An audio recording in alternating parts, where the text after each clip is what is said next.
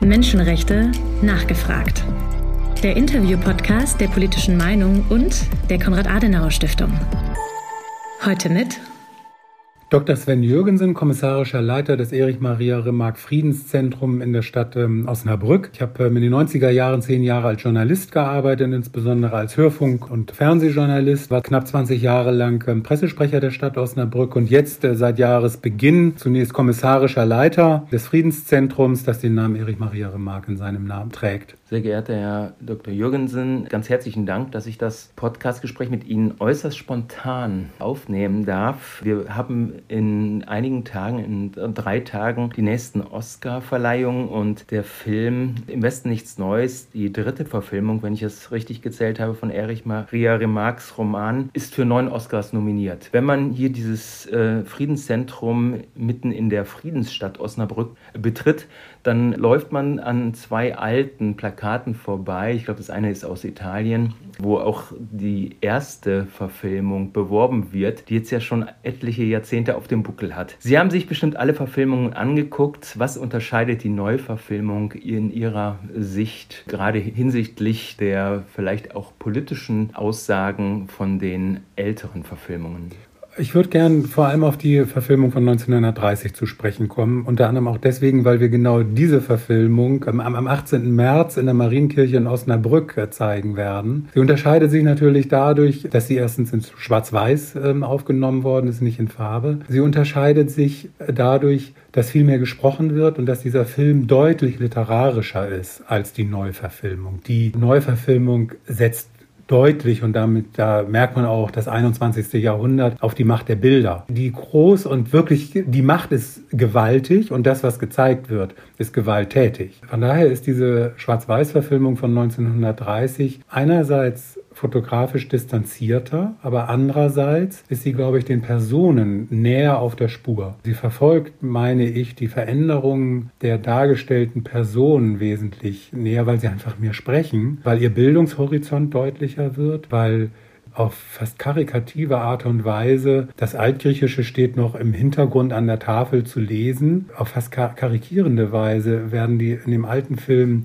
in den Krieg geschickt von einem Lehrer, ein Intellektueller, der sich offensichtlich nicht schönerisch vorstellen kann, als fürs Vaterland zu sterben. Das gibt es in der Neuverfilmung auch, wird aber meines Erachtens nicht so eingebettet in, in die Kulisse einer kleineren Stadt, einer kleinen Großstadt, die in der Romanvorlage ganz offensichtlich Osnabrück ist. Ähm, Osnabrück wird in in der Neuverfilmung an ein, zwei Stellen mal genannt, spielt aber eigentlich keine Rolle. Auch mit gutem Grund, weil es für den Film, der so auf die Macht der Bilder der Kriegsereignisse setzt, wahrscheinlich egal ist, woher die Figuren, die Hauptfiguren kommen. Sie können überall aus Deutschland kommen. Sie müssen nicht aus Osnabrück kommen. Sie können aus Osnabrück kommen, können aber auch aus allen möglichen anderen Städten, Regionen, Landkreisen äh, Deutschlands äh, kommen. Wichtig ist, dass sie aus Deutschland kommen. Das ist für, den, für die Dramaturgie des Filmes wichtig. In der Romanvorlage wiederum ist es wichtig, die Kulisse deutlicher herauszuarbeiten. Die Stadt Osnabrück wird in der Romanvorlage auch nicht genannt, aber jeder erkennt die Stadt wieder. In der Kaserne, wo äh, die gedrillt werden, bevor sie dann in den Krieg ziehen und insbesondere auf sehr eindringliche Art und Weise, finde ich, bei dem ersten Heimaturlaub. Paul Bäumer fährt zurück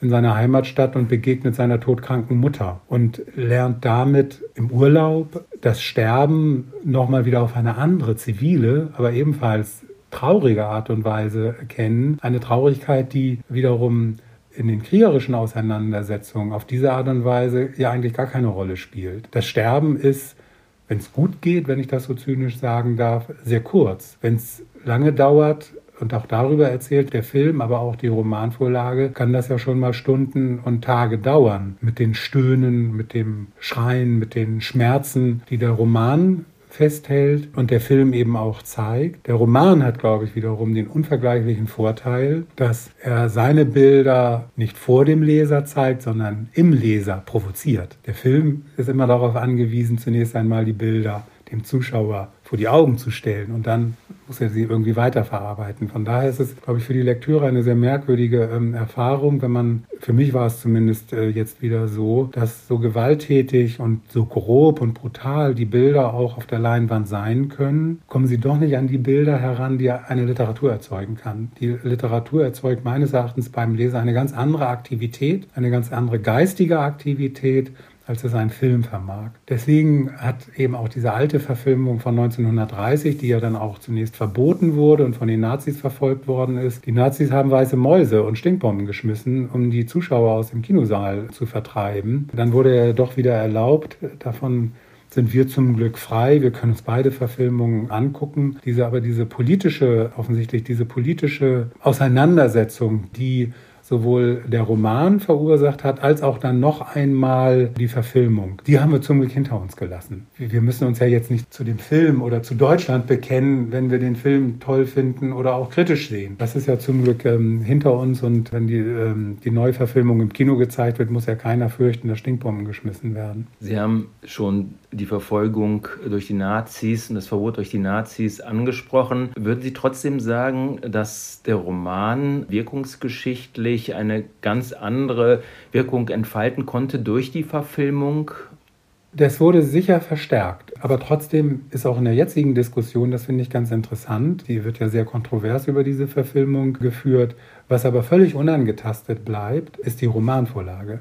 Der Roman von Erich Maria Remarque im Westen nichts Neues, 1928 veröffentlicht, ist der maßstabsetzende Roman für dieses Genre überhaupt. Alle dann folgenden Kriegs- oder auch Antikriegsromane haben sich an diesem Roman zu messen. Ähm, und das merkt man auch der jetzigen Diskussion an, dass völlig unberührt eigentlich über allem schwebt dieser Roman und der Film fordert, meine ich, den Betrachter fast dazu auf, sich auch nochmal wieder mit dem Roman zu beschäftigen. In den 20er Jahren war der Einschlag erst einmal der Roman, der offensichtlich den Nerv der überlebenden Soldaten getroffen hat. Er ist ja zehn Jahre nach dem Ende des Ersten Weltkrieges ähm, auf den Markt gekommen. Es gab ja zahlreiche andere Vorlagen auch schon vorher, aber Erich Maria Remarque scheint den Nerv und das Lebensgefühl derjenigen getroffen zu haben, die 1928 in Deutschland leben und sich erinnern an ihre Kriegserlebnisse, die zehn Jahre zurückliegen. Von daher ist es eben auch ein Roman zwar über den Krieg, aber der gleichwohl ein Lebensgefühl einfängt und anspricht, das sich nach dem Krieg etabliert hat und das er dann ja auch nochmal eigens thematisiert hat in seinem zweiten Roman ähm, Der Weg zurück, wo übrigens Osnabrück wiederum nicht genannt wird, aber die Szenerien so konkret ausgearbeitet werden,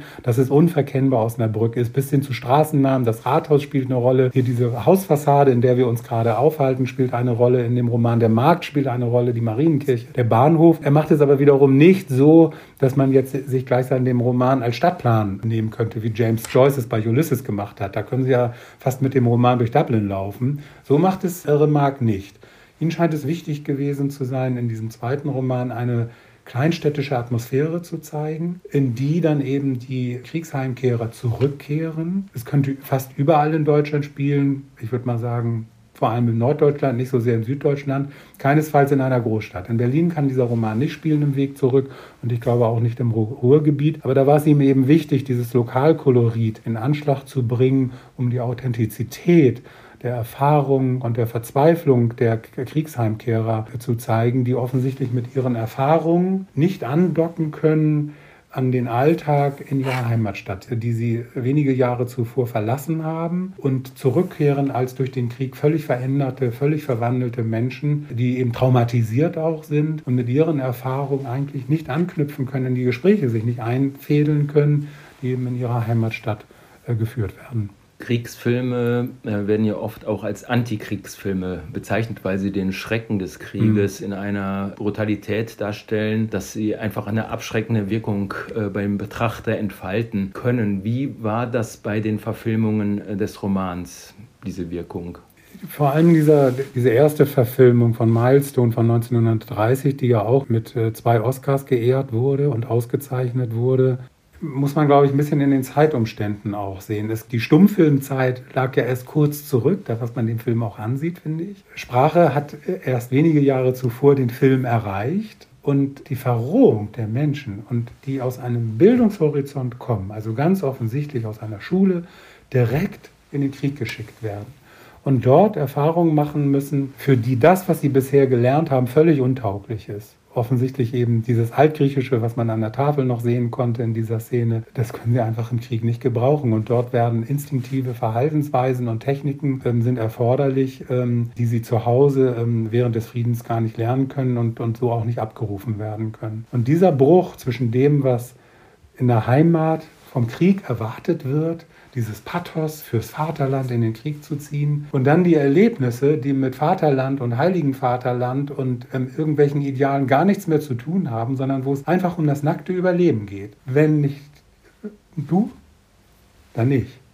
So wie wir einander jetzt gegenüber sitzen, so haben sich offensichtlich im Krieg äh, begegnen sich die Menschen untereinander. Und da geht es nur darum, entweder du oder ich.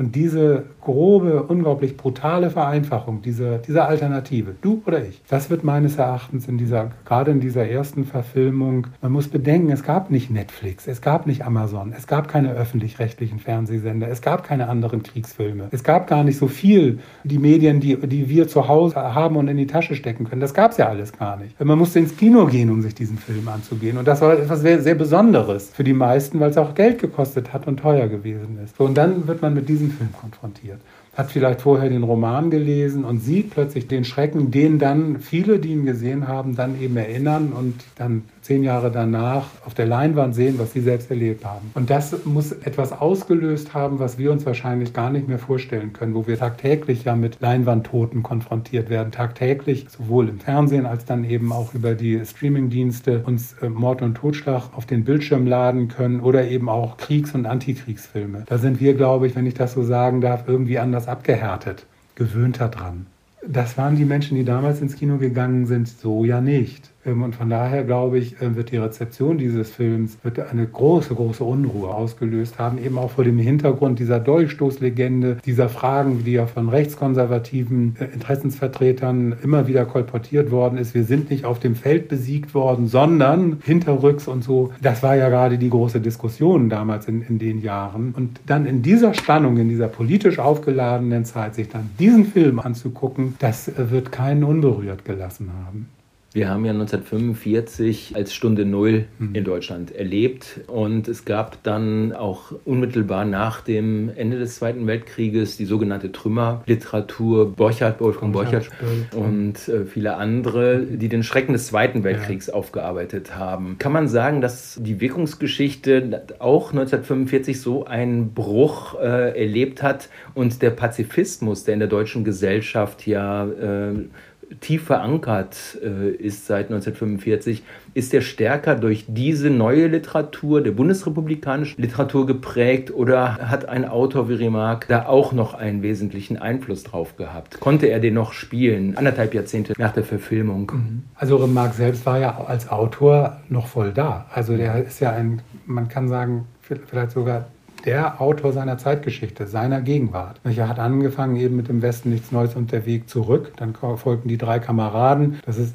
eher etwas leichtere Literatur, würde ich sagen. Eine sehr schöne, traurige Liebesgeschichte, aber eher leichter geschrieben in einem leichteren Ton, ähm, würde ich sagen. Aber er hat ja dann seine Zeit weiter verfolgt nicht? und hat die dann zur Literatur gemacht. Wenn Sie an Arc de Triomphe denken, ein Exilroman, der in Paris spielt, ähm, kurz vor Ausbruch des Zweiten Weltkrieges. Wenn Sie an Der Funke Leben denken, ein Roman, der im Konzentrationslager spielt, in den 50er Jahren, sehr umstritten gewesen, ob jemand das überhaupt schreiben darf, der in einer vergleichsweise komfortablen Situation das Exil erlebt hat, anders als andere. Er konnte ja von den Einnahmen, die er aus seinem Roman und auch aus den Filmrechten ganz passabel leben, viel, ganz anders als viele andere ähm, Immigranten, hat aber als Autor ja bis in die 60er Jahre hinein weiter eine große Rolle gespielt, bis hin zu dem Roman Die Nacht von Lissabon, die er dann auch im Zweiten Weltkrieg spielt, in den 40er Jahren spielt. Und da hat ähm, Remarque eine große Rolle gespielt bis in unsere Zeit. Wir bekommen insbesondere aus Osteuropa Besucher, die uns darüber berichten, welche Rolle Remarque nach wie vor in ihren Ländern spielt, der jetzt nochmal wieder entdeckt und neu gelesen wird vor dem Hintergrund des Ukraine-Krieges, sodass es zu seiner merkwürdigen Wechselwirkung kommt, dass die, die Literatur Remarques in Friedenszeiten mit dem Krieg bekannt macht und in Kriegszeiten den Krieg wiederum anders sehen lässt und besser verständlich macht.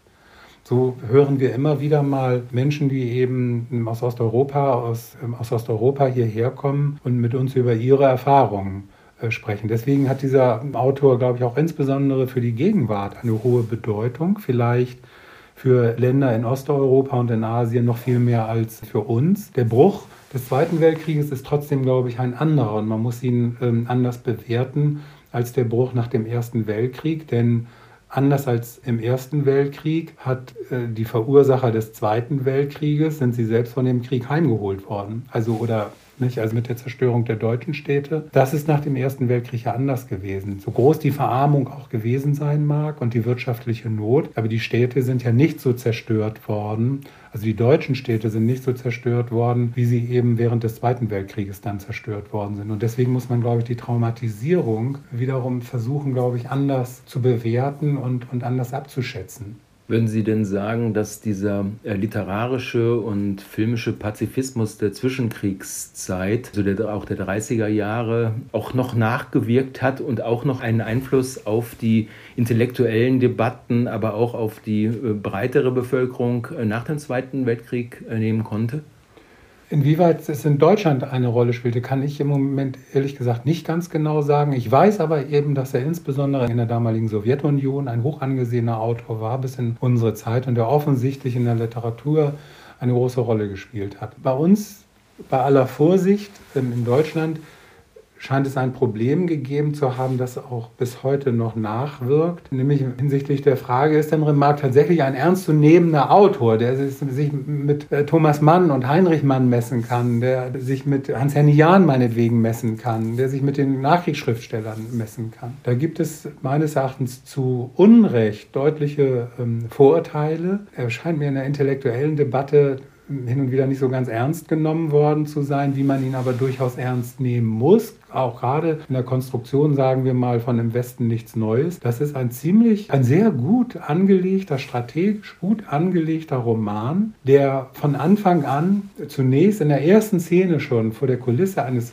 fast kaum zu sehenden Todes spielt, von dem nämlich die Lebenden, in der ersten Szene spielt das gleich eine Rolle, ihre Vorteile haben, weil nämlich eine Szene ge gezeigt wird oder vorgeführt wird bei Remarque, in der eine Kompanie ernährt wird, die ist zu Mittag oder so und hat plötzlich eine viel größere Portion ähm, zur Verfügung als eigentlich geplant, weil nämlich von dieser Kompanie so viele im Feld geblieben sind.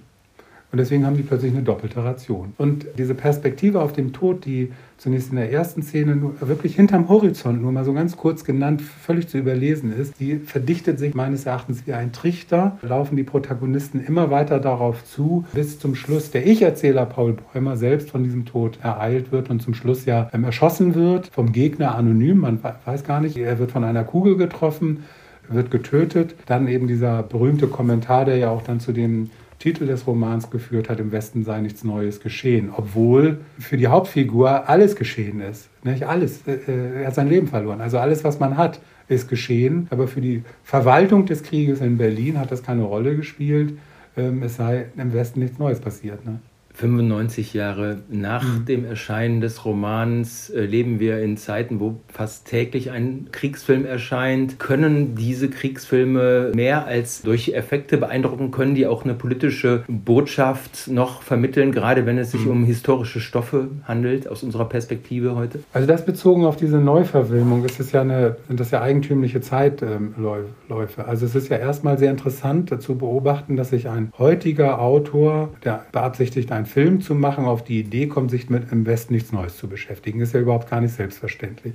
Der fängt also an, ein Drehbuch zu schreiben und einen Film draus zu machen, in einer Zeit, in der wir glaubten, wir werden keinen Krieg mehr in Europa haben. Die Zeiten haben wir hinter uns gelassen. Und wir konnten uns ja alle nicht vorstellen, dass es tatsächlich vor einem Jahr zu einem Überfall Russlands auf die Ukraine kommen würde. Also in dieser Vorkriegszeit entsteht jetzt dieser Film ähm, und er wird angeguckt. Im Oktober ist er dann auf den Markt gekommen, konnte man dann bei Netflix sich, sich runterladen. Er wird angeschaut in einer Zeit, in der wir nun schon einige Monate wiederum Krieg in Europa haben. Und das kann und äh, kann gar nicht anders sein, als dass die Betrachtung dieses Films auch färbt und prägt. Man guckt einen Kriegsfilm in Friedenszeiten anders, als man einen Kriegsfilm in Kriegszeiten anguckt. Nun sind, ist er ja zum Glück für uns einigermaßen weit weg, aber doch so nah dran, dass wir uns doch auch betroffen fühlen. Wir sind ja mit den Flüchtlingen konfrontiert, die, die nach, nach Deutschland kommen, die hier untergebracht werden müssen. Wir sind ja damit konfrontiert, dass sich deutsche Städte überlegen, wie können wir ukrainischen Städten helfen.